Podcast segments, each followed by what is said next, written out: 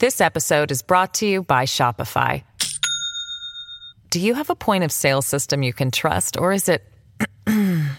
a real POS? You need Shopify for retail. From accepting payments to managing inventory, Shopify POS has everything you need to sell in person.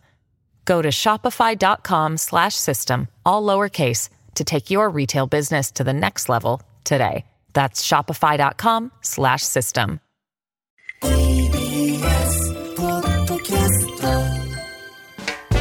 発信型ニュースプロジェクト荻上チキセッション発信型ニュースプロジェクト荻上チキセッション沖内樹と、南部ひろみが生放送でお送りしていますここからは特集メインセッション。今日のテーマはこちらです。メインセッションレクチャーモード。78年前の戦争末期当時のソ連が中立条約を破棄し日本に侵攻。ソ連の対日参戦とは何だったのか。1945年8月8日旧ソ連が日本に宣戦布告し翌9日侵攻してきたことで始まったソ連の対日参戦いわゆる日ソ戦争。当時日本はソ連と中立条約を結んでいましたがソ連はこれを一方的に破棄して侵攻してきました。日本ではその3日前に広島で当日には長崎に原爆が投下され戦況が大きく悪化している中で侵攻を受ける形となりました。侵攻は日本のポツダム宣言受諾後も続き、ソ連は南樺太や北方領土などを次々と占領。満州などにいた日本兵らおよそ60万人が連行されたシベリア抑留や、現在まで続く北方領土問題へとつながっていきます。日本が無謀な戦争に突き進み敗戦が色濃くなった第二次世界大戦の末期なぜ突如ソ連が侵攻してきたのか。今日はソ連の対日参戦とは何だったのか。そして現在のロシアと日本にまで続く課題について専門家と考えます。では本日のゲストをご紹介します。東京大学大学院教授の池田義郎さんです。スタジオにお越しいただきました。よろしくお願いいたします。よろしくお願いします。今日はお呼びいただき、本当にありがとうございます。こちらこそお越しいただきありがとうございますありがとう。ございます。えー池田さんのご専門は近現代ロシア史、著書に革命ロシアの共和国とネーション、ロシア革命破局の8ヶ月などがあり、今年5月には池田さんが翻訳したアンドレー・プラトーノフ著幸福なモスクワが白水社より発売されました。はい。さて、あの、まず、今日の内容について伺っていきたいんですが、今日は、あの、ソ連の対日参戦ということです。この、ソ連の対日参戦のことは、左近、こう、学術的には何と表現するんですか？対日参戦と呼ぶんですか？はい。あの、ここ10年ぐらいでしょうか、日ソ戦争という呼び方が使われるようになってきました。うん。えつまり、これだけ大きなえ被害を出し、え大きな戦闘があった出来事をですね、はっきりと戦争と呼んで、えその始まり、終わり、また結果についてきちんと検証すべきだという議論が高まってきてます。えとりわけ、あの富田武先生えなどが中心となってですね、えそうした研究を進めていらっしゃいます。なるほど。となると、いわゆるアジア太平洋戦争と日ソ戦争がまた途中で始まったという格好になるわけですか？そうですね、えーまあ、第二次大戦自体、いろんな地域でのいろんな戦争の複合体ですが、うんその一つとしての重要な要素として、日ソ戦争を考えようという趣旨です。なるほど。では改めてですが、そのソソ連、えソビエト連邦、その成り立ちというのはいつから始まるんでしょうか？はいあのもともと古い帝国があったものが、1917年にこれが倒れます、んそしてその年の10月に、えー社会主義の国家、ソ連になるわけです。はい。で最初は農業国だったですけれども、まあ、20年代の終わりぐらいから独裁者のスターリンの下で非常に強大な工業的な国家あるいは軍事的な国家へと生まれ変わっていきます。えーまあ、そのソ連があの日ソ戦争で日本がまあ対峙した相手ということになりますね。はい。革命を経たそのソ連という国の特徴というのはどういったものだったんでしょうか？特徴はですね、まあ、共産党の独裁国家だということが一番大きいと思います。んえーまあ、この評価はいろいろあるわけですが、えー基本的にはその思想の自由がない、そしてまあみんなで団結してですね、一つの目標に向かって突き進んでいくと、まあ、そうした特徴を持って、えー強大な社会主義の国家として、自分たちの国家が一番理想的な体制を実現しているんだということを発信しながら、えー伸び上がってきた、まあ、伸び上がってきたというか、まあ、成長してきた、そうした国家です。うん。社会主義であると同時に工業大国や軍事大国になると、この流れというのはどうしてなんでしょうか？はい、えーやはりですね当時のまあマルクス主義共産党の考えでは何といっても工業というものが、えーまあ、人々の福祉を増進する一番大事なベースであると考えてますから、んえーそうするとまあ工業を、えー発展させるこれは軍事にもつながります。はいえー当時ソ連はえー周りを資本主義国に囲まれてますから、自分たちの社会主義の国を守らなきゃいけない、こういう観点からも、えー軍事、そして工業化に力を注いでいきました。うん。なソ連そのものは、例えば植民地主義や侵略戦争についてはどういった考えだったんですか？あそれはすごい面白い問題です。あのソ連自体はえー基本的にはその帝国主義とか侵略的なことには反対だという立場を取ってました。うん。えーやはり当時、まあ、日本、イギリス、フランス、多くの国々が、えー植民地支配やってましたから、我々はそうではないと。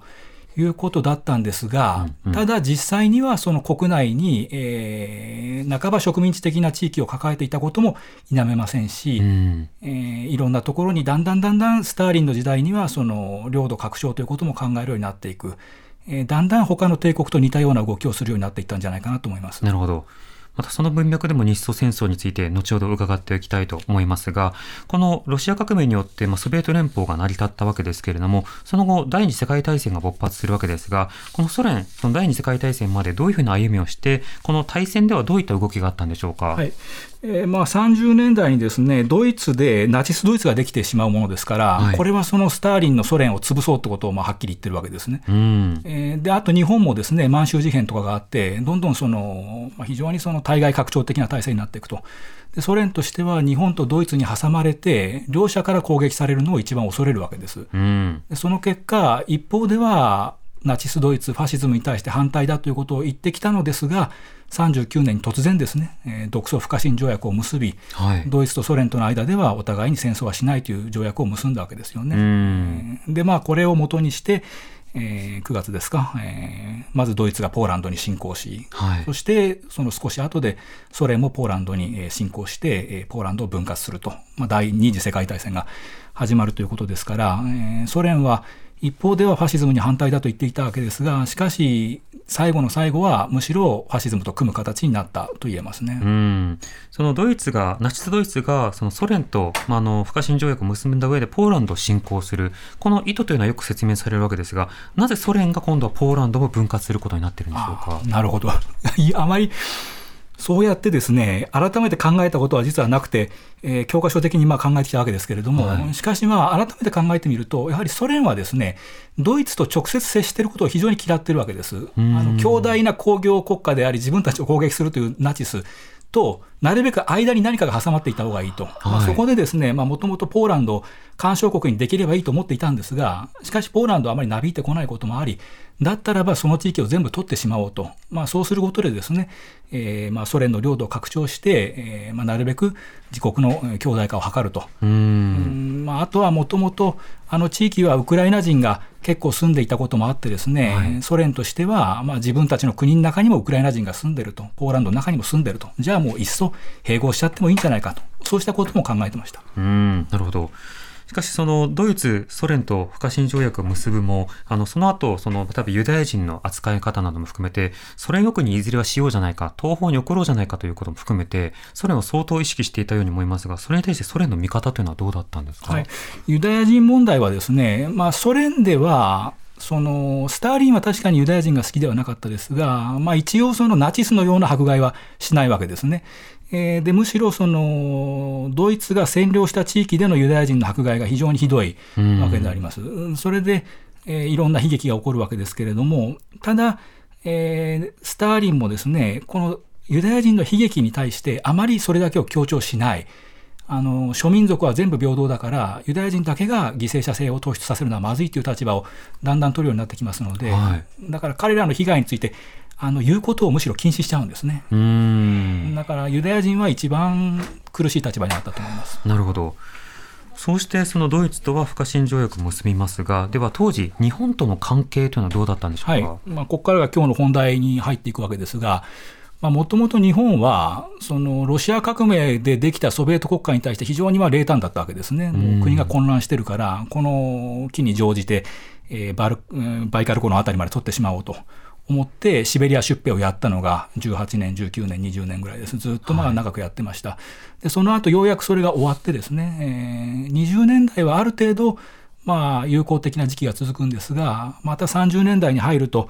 えー日本の軍部が、えー中国大陸への進出を強化しますから、うん。えーその中で満州国ができる、これが大きいです。はい。で満州ができるってことは、満州をまあ仮に事実上日本の勢力圏と考えると、ソ連と日本の勢力圏の間に非常に長大なですね国境線ができちゃうわけですね、接してるわけです。はい。だから国境紛争が頻発するんです。これがあの30年代の特に後半の日ソ関係です。うーん、なるほど。そうすると、当然ソ連としては、その日本の拡張路線を、まあ、好ましく全く思ってなかったということですか？そうです。あの、2回、その徴古法事件とノモンハン事件と2つ大きな軍事衝突が起こり、あの、たくさんの人が死んでますけれども、はいえーまあ、そうした経験も踏まえてですね、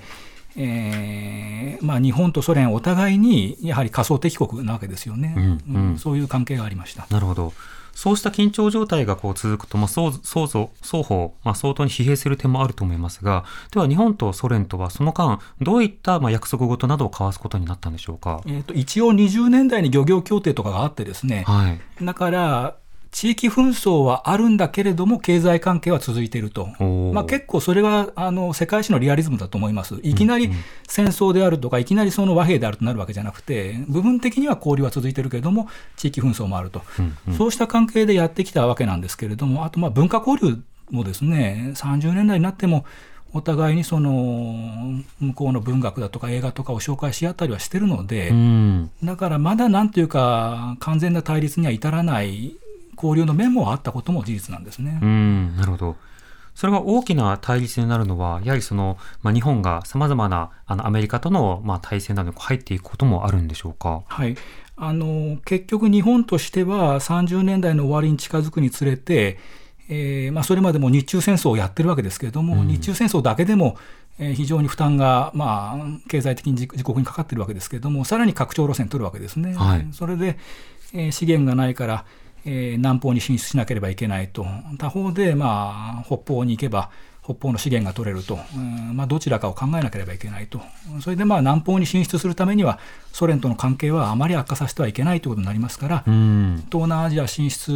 をする代わりに、ソ連との関係はとりあえず、えー中立状態に持っていきたいというのが、まあ、だんだんだんだんそういう考えが41年の、えー日ソ中立条約の前提として盛り上がっていくわけですね。うん。ちなみにこの中立条約というのはどういったものなんでしょうか？中立条約は、これは特に軍事的に協力するといったことではなくて、つまりお互いに、えー戦争はしないと、あるいはどこかの国が戦争を仕掛けてきてもですね、その相手の国にそれを手伝ったりはしないと、まあ、文字通り中立条約なんですね。うん。まあ、当然、その国は反対側を攻めているときに別のところから攻められると、まあ、手薄になったりして心配事もあるので、ちょっとここは交わらないでおこうというようなことを決めるわけですか？そうです。これはまあお互いに、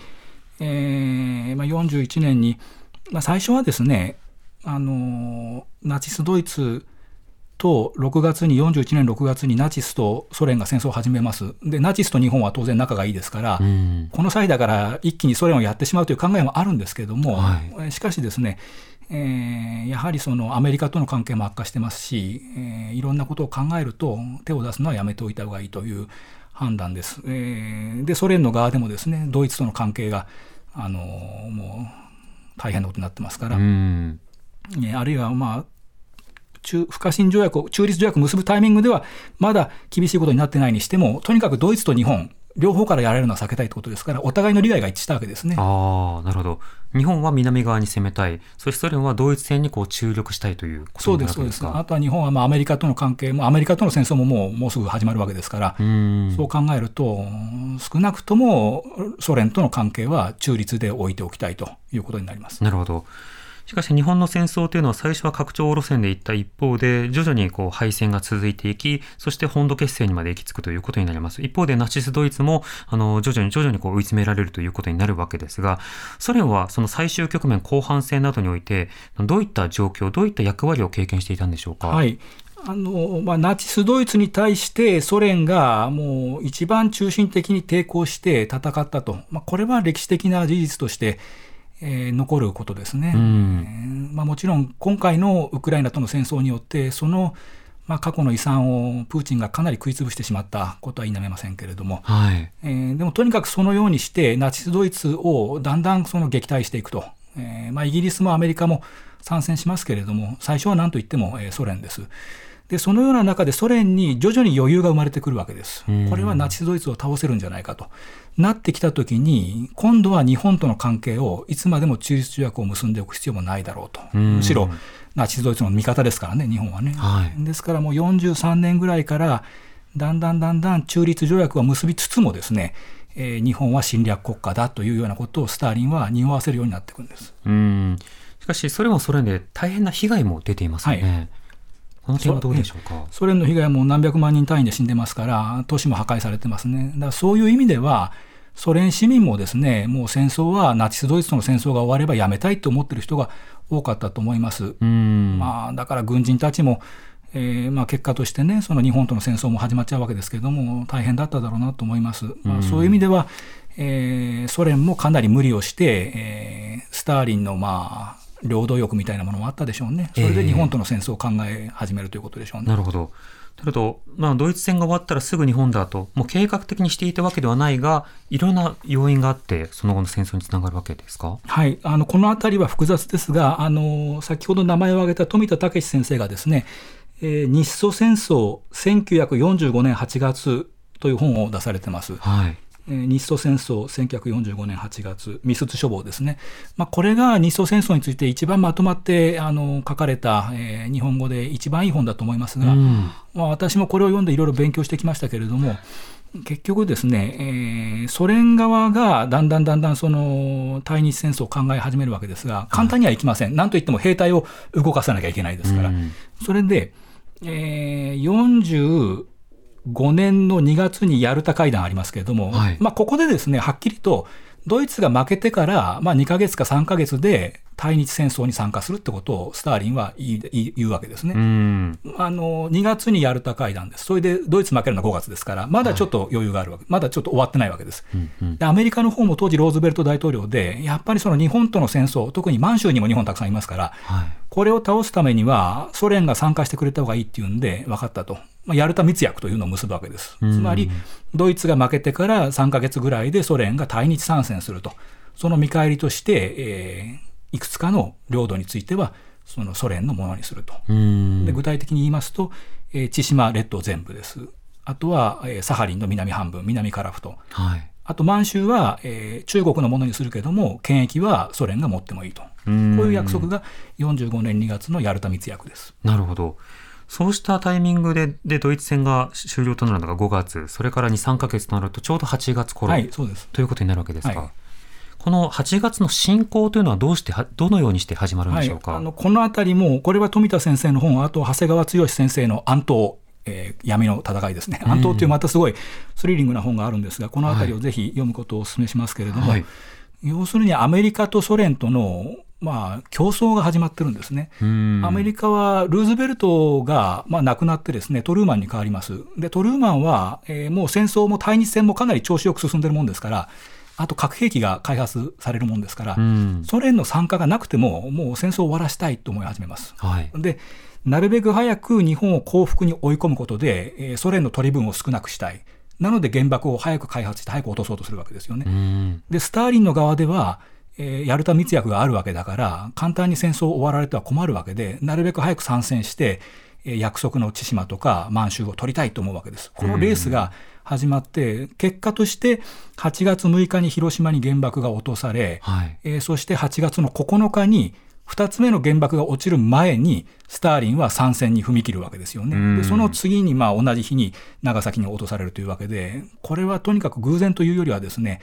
えー、要するに日本を倒して、あの、東アジアにおける、えー勢力を誰が抑えるかと、アメリカが抑えるのか、ソ連がどれだけ取るのか、こんの競争をやってると、そういう状態です。なるほど。これまあ歴史にもしを考えるのもあれかもしれませんが場合によってはまあドイツやそれからまあ朝鮮半島のようにその南北分担とか日本がソ連とアメリカで分割統治されていたとかそうしたようなことも起こり得たんでしょうか？はい、起こり得ました。あの、スターリンはある段階でですね、えー北海道の北半分も取るってことを言い始めるわけです。うん。でところがトルーマン大統領は、それはできないと、まあ、千島列島は全部取ってもいいけれども、はい。北海道の北半分はダメだということで、えーこれがもう7月ですかね、えーだからもうギリギリの段階ですね、それで、うん。えースターリンは、まあ、相手が核兵器持ってるので、やはりその無理には押せないわけです。はい。結局、日本の戦後の国境線、まあ、北方領土の曖昧さも含めて、これはアメリカとソ連の力関係によってかなりの程度決まりましたし、うん。もちろん日本側でもね、抵抗した人もいたから、そのスピードの変化ってありましたけども、はい。えーそのようにして、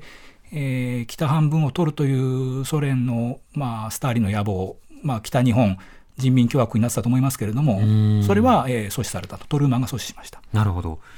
この原爆投下というものはソ連にはどう伝わったんでしょうか？原爆投下はあの核開発の情報自体はスターリンは掴んでるわけですが、はいえー詳しいことまでは分かってません。それで、えー45年の7月にポツダム会談やってる時に、トルーマンがさりげなくですね、ところで我が国は核兵器作ったよってことを、まあ、スターリンに言うわけですね。うんでスターリンは内心の気持ちは表情には見せません。ただうなずくだけです。うんうんでただ、その、即刻本本国にですね、連絡してですね、はい。情報の伝わりが遅いと、まああのよまあ、富田先生の本に書いてありますけど、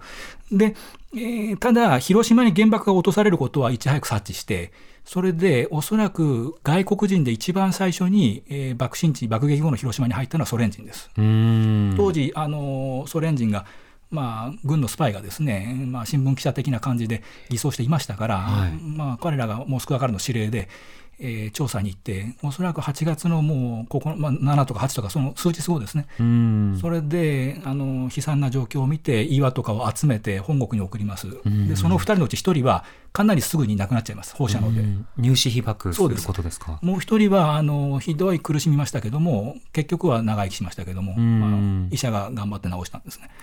そういう状況でした。なるほど。そうした情報をつかみながら、あの、さらにこれが、まあ、早期決戦、早期終結しそうだということも含めて、まあ、なるべく短期に広くそれを取ろうということになるわけですか？はい、そうです。あのまあ、一応、ヤルタ密約があったので、その限られた、えー地域ですね、つまり、まあ、満州、北方領土、樺太、ここはまあもう取る、でこれはトルーマンもそこまでは、えー、ダメだとは言えないわけですね。うん。でただし、やっぱりその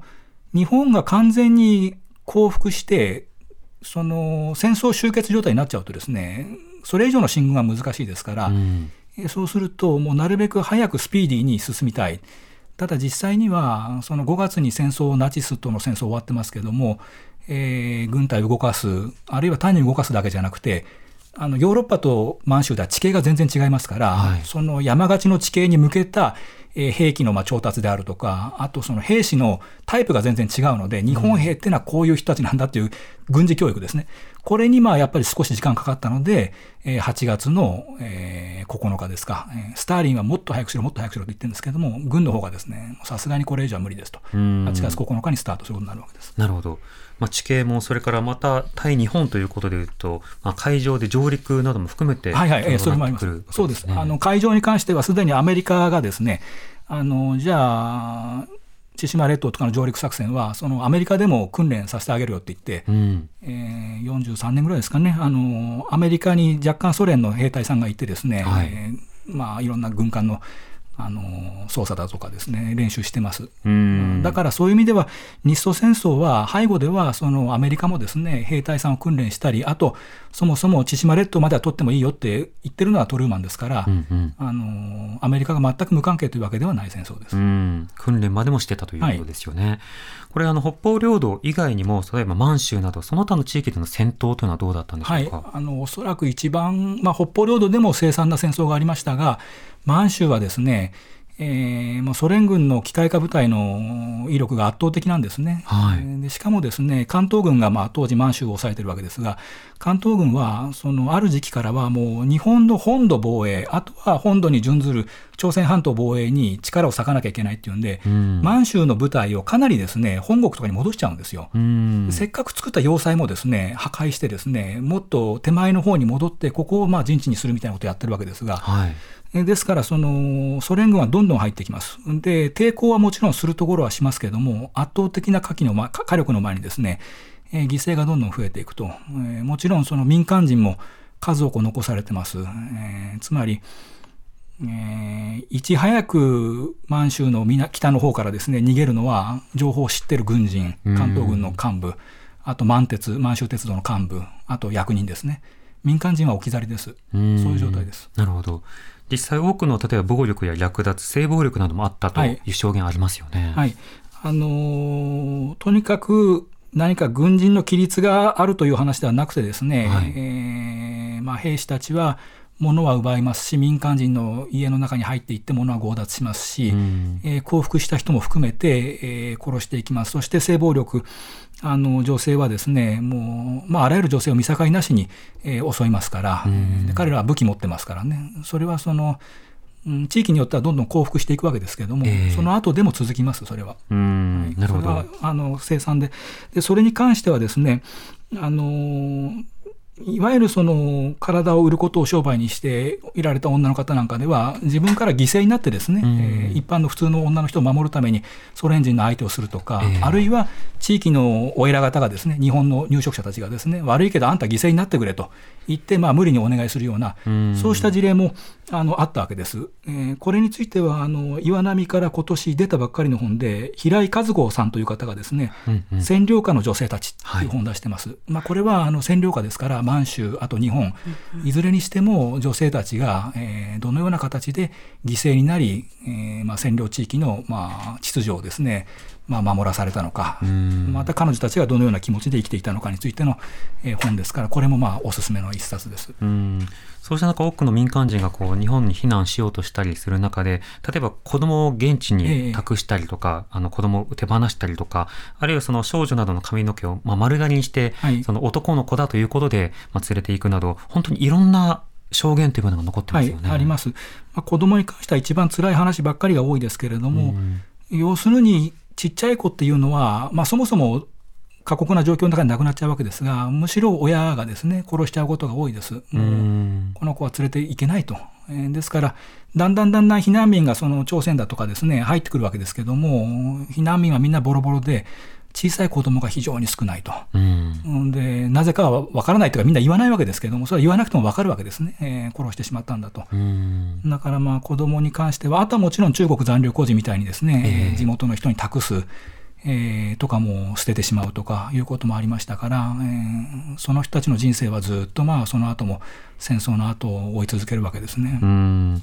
なお、その後、戦局というのはどうなっていくんでしょうか？選挙区はですね、えーとまあ、結局、9月の、えー2日がそのミズーリ号のあの調印ですから、日本が完全に戦争に負けて、これで戦争は終わるわけなんですが、はい。えーまあ、8月の20日台のうちに満州での侵攻は終わって、うんまあ、凄まじい破壊と殺戮を残して終わる。終わるけど、その後もね、あの虐殺は続くんですけども、はい。虐殺とかレイプは続きますが、それで、ちょえー北方領土とかサハリンとかでも、大体その、えー8月の末から9月のまあごく頭ぐらいまででですね、えーストップします。つまり朝鮮、えー要するにサハリンと、えー北方領土の千島列島ですね、千島列島の最北端まで来れば、スターリンとしては目的は達成されるので、うんでまあ、それが、えー終わって、そしてまあ9月2日のまあ大日本帝国のまあ敗戦の調印ということになる流れですね。はい。その調印以降はもう戦闘というのは起きなかったんでしょうか？一応ですね、戦闘はない。まあ、私はまあ、もしかしたら間違ってるかもしれません。今日言ってることは、あの、富田先生の本にも学んでますけど、もし間違いがあったら、それはもちろん私の責任です。えーおそらくそれは、えー終わってるわけです。うん。えーただ、えー中にはですね、占領地の兵士とかがですね、その、爆弾を持って、ソ連の占領地域に爆弾仕掛けるとかですね、そういう例はたまにあるわけですよ。そあのみんなもうすでに収容所に入れられてるわけですけれども、その初期の段階ではね、まだ全員が収容されてるわけじゃない。あ、うんうん、ですから、まあ、そういう人たちがですね、えー攻撃すると、またその見せしめとしてですね、報復で人々が殺されるなどとなりますから、うん。ここの戦闘というか、まあ、人が死ぬ、殺される行為は続くわけですね。なるほど。あとね、とりわけあれなんですよ、そのみんな、そのあたりの続きの話はまた5時台に伺うとして、一旦の9月2日、ではその以降がどうだったのかという話を5時台に伺います。TBS Radio 荻上チキセッション TBS Radio 905-954. This episode is brought to you by Shopify. Do you have a point of sale system you can trust, or is it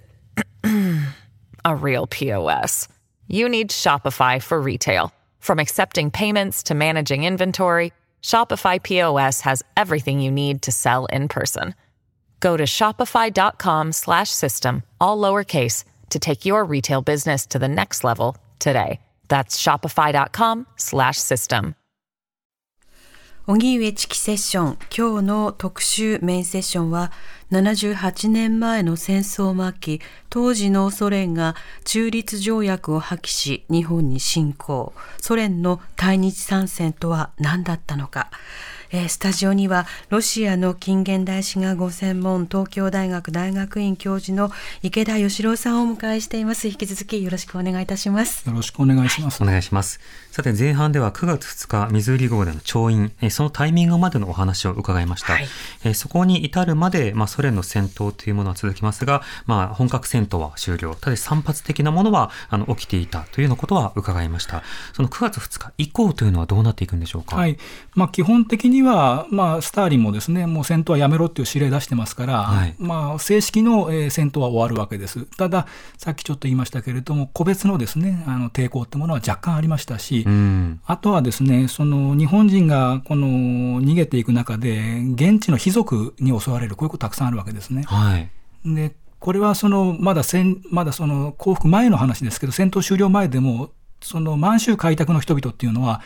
えー彼ら自身は兵士じゃないんですが、うん。銃で武装したりしてるわけですよ。はだからまあソ連から見ると、まあ、彼らはもう軍隊だっていうふうに見なされたりしてですね、それがまあ9月2日以前の段階で彼らがその攻撃される理由になってますし、ええ。9月2日以降もですね、やっぱりその攻撃する側からしたらば、貴族なんかが襲ってくるとかですね、だからまあ戦争はオフィシャルには終わるけれども、人の殺し合いとかですね、戦い自体はうん続いていると考えた方がいいんじゃないですかね。うん。そのソ連の支配地域となった場所では、どういった統治が行われていくことになったんでしょうか？えーまあ、まずは満州ですね。満州では、まあ、基本的にはソ連がその軍政を敷くわけですけれども、はい。でソ連のやり方で一番特徴的なのは、えー戦利品と称してですね、もうあらゆるものを持っていこうとすることです。うん。で、戦利品っていう言い方で、その工業、工場を解体する、はい。えー工場を解体してですね、つまりまあ、もちろん満州での工場っていうのは、日本帝国が植民地支配やった結果ですから、現地人を刺激したものですから、それ自体は侵略の結果なんですが、とにかくそうやってできたものを全部日本人の義士にばらさせてですね、それでどんどんどんどんソ連に運んじゃうわけですね。おーで、工場を戦利品とするっていうのは当時の基準からすると違うんですよ。だからアメリカは賠償の一環としてはそれはあるかもしれないけども、うん。戦利品だと言って何でもかんでも持ってくのはやめろって言うんですけども、はいまあ、スターリンはこれは戦利品だって言ってですね、だから、えーまあ、中国からしてもですね、本来自分たちが使うはずの工場を全部持ってかれるわけなんでうん困っちゃうんですけども、なるほど。これが大きこれが大きかったんじゃないですかね。うんあとは当然その兵隊さんとか憲兵とかみんな集めて、えーこれから収容所に送るというシベリア抑留になっていくわけです。ええしかもあのその中では説明を受けずに運ばれていって鉄道に乗ってどうも北側に向いているらしいということで気づくそんな証言も多くありますよね。はい、そうですね。あの、お前たち返してやるぞなんていうわけですけれども、実際にはそのシベリア、えー中央アジア、場合によっては若干ですけど、ヨーロッパ、ロシアにも運んでいって、労働力として刺激されるわけです。うんこれまたあの、そういったものを例えば徴収する、あるいはその性暴力や殺害などを行う、ここまでのその軍紀の乱れというのは、例えば対ドイツなどでの見られたものなのか、それともあの対日本戦で特徴的なのか、このあたりはどうなんでしょうか？はい、あのベルリンにですね赤軍が入った時にもうあのレイプが非常にひどかったという話はあります。うんこれもずっと戦後言われませんでした、タブーでした。やっぱりナチスが悪かった、日本が悪かった、そうした話はするなっていうことになってました。でも、えー最近はドイツでも、えー我々の側が受けた被害はこのようなものだったって議論が出てます。んだから、うんそういう意味では特別にですね、えーなんか対日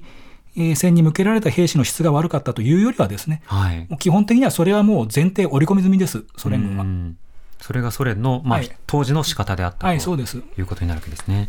リスナーの方から質問が来ています。はい。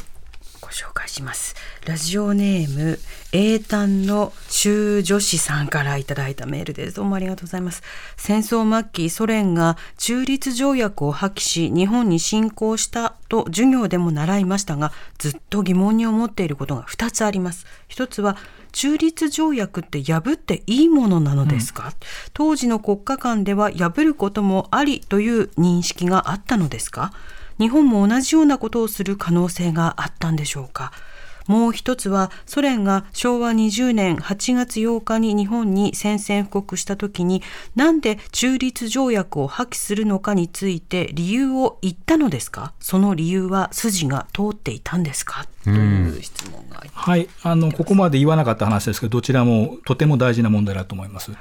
中立条約は結局その45年の4月 ,4 月段階でですね、えー本当だったら46年の4月に切れるんですよ、この条約は。ほう5年間で結んでるので。はいはい41年4月に5年間で結ぼうと。で、破りた、あの、やめたかったらば1年前に行ってねっていう条約なんです。で、はだから1年前の45年4月の段階で、当当時の外務大臣がですね、ソ連の外務大臣が、我々はこれもう来年延期はしませんよと言ったんですね。で、うんってことは日本側としては、ってことはまだ1年間余裕があるわけだと。いう考えなんですけど、ソ連としては、いや、もう来年やめるってことは、要するにもうこの条約はもう無効になったのと同じだっていうふうに理解するわけですよ。まあ、ここはあえてだからソ連側はどっちか分かんないような言い方してるわけです。でただ、日本はですね、もうある時期からスターリンが日本は侵略国だって言い始めたわけだから、これどっかで破られるなっていうのは薄々感じてて、んでも何もしてないわけですよ。はい。だから日本の政府とか、あの関東軍の指導部のなんというか怠慢ぶりっていうのはひどいです。で、もう一つ、その中立条約破棄の理由っていうのははっきりしてます。それはですね、あの要するにその、この間、日本はナチス・ドイツの味方をしてきたじゃないかということです。えーただ、それは、えーまあ、その段階で後付け的にですね言ってるわけでありまして、え中立条約、やっぱりこの守っているのが本来の、まあ、なんというか、まあ、当時の通念からしたらば守るべきなんですが、ただ、えー日本側もですね、えー侵略戦争をやった結果です。あとは、そのずっと日本は、えーシベリア出兵の頃から、ノモンハン事件とかずっとソ連のことをまあ侵略しようとしてきたじゃないかと、これもまあ理由であります。えはい。だから我々は、まあ、最初はその条条約条件が悪かったから、41年の4月段階ではいろいろ厳しかったから結んだけれども、国際環境変わったから、もう、えー破棄しますと。うん。破棄しますってことは、だからその、えーつまり、来年もう更新しませんよって時にもそれは言ってますし、であともう一回、その、9月、8月の9日に、えー戦線、8日に、明日から戦争を始める時にもですね、それは言うわけですよね。なるほど。ただ、いずれにしても、私はこの理屈はソ連のかなり一方的な理屈なんですけど、うんただ日本もそれまでに、やっぱり帝国主義戦争をずっとやってきた、あるいは侵略戦争をやってきた結果として、満州があるわけで、えなので、まあ、どちらもですね、もう力と力のむき出しのぶつかり合いに、あるいは騙し合いに負けたんですね。えそう思います。ん非難できる立場にないということと、一方でそのロシア、ソ連のあの動きを見てる見てみると、反ナチズムという大名も掲げつつ、実際には領土拡張を狙っていたとも見れるわけですか？はい、おっしゃる通りです。ですから、えーソ連は言うことは、まあ、いろいろ美しいことを言うわけですが、実際にはかなり侵略的なことをやってるわけです。はい。ですから、その私としてはですね、一方では日本が何かその全く潔白だったわけではないということはまあ強調しつつ、でもやっぱりソ連が中立条約を破ったこととか、あるいはその結果として、多くの人、女性、民間人が、えー殺されていることについては、それはやっぱりひどかったんだと。うんなんとかどちらもその考え続けていくですね、はい。えー枠組みを得たいなと思って模索しているところです。うん。まあ、そんな中、あの、ロシアの議会では現在ですね、あの、対日戦勝記念日を新たに制定しようという動きがあります。これはいかがでしょうか？はい。あのー結局、対日戦勝記念日っていうのは9月3日なわけですけれども、はい。戦争がですね、終わった最初の2年間ぐらいは、あの、勝った勝ったと言ってですね、9月3日にですね、えーお祝いしてました。まあ、2日が水売り号の調印で、スターリンがそれをにソ連人にアナウンスしたのが3日なので、おー。3日にお祝いしたんですね。はまあ、日本もほら、ポツダム条約受託したのは14日だけども、うんうん。天皇が行ったのは15日ですから、放送が。そう、はい。同じことなんですね、スターリンが3日に行った。ところが、戦後復興が大変になってくると、もう祝日だって言ってる場合じゃなくなって、それでもう45年と6年はパレードとかいろいろやってるんだけども、7年からはそれもやんなくなるんです。うん。で、そうするとずっと忘れられた記念日になってたのが9月2日ないし3日なんですけども、はい。それを最近、まあ、プーチンが非常にその領土問題であるとかで、また非常に強硬になってきてるじゃないですか。うん。それで我々が日本に勝って、日本は帝国主義者が負けたんだから、文句は言えないはずだってことを強調するために、えーこの14年ぐらいからですね、この記念日を、まあ、20年か、20年に記念日を3日として復活させたんです。ただ、うん3日に復活させた時には、軍事的栄誉の日みたいな名前つけてたんですけども、はい今それをロシアの国会で、対日戦勝記念日っていうふうにはっきりと、我々は日本に勝ったって強調すべきだっていうのが、今法案を審議中、こういう段階です。うん。そうすると、先ほど木田さんが望んでいたような、まあ、相互の様々な検証であるとか、あの、そうしたその、まあ、様々な犠牲について考えること、そこからは遠ざかってしまうこともあるんでしょうか？そうですね、あのー残念ながら、この間のロシアの動きっていうのは、スターリンの頃のですね拡張主義とかなり似てきてます。うん。ただそれだけに、まあ、我々としてはですね、まあ、ロシアがやってんだから私たちもいいじゃないかっていう形じゃなくて、自分たちのまあどこがまずかったかを踏まえながら、やっぱりでもここはロシアはおかしいと、かつてもおかしかったし、今もおかしいと言っていけるような、えーやり方をなんとか模索していくべきじゃないかなと思います。なるほど。今日は78年前の戦争末期当時のソ連が中立条約を破棄し日本に侵攻。ソ連の対日参戦とは何だったのかというテーマで東京大学大学院教授の池田義郎さんとお送りしました。池田さんありがとうございました。どうもありがとうございました。たどうぞよろしくお願いいたします、ろしくお願いします。発信型ニュースプロジェク TBS Radio 905 954ト荻上チキセッション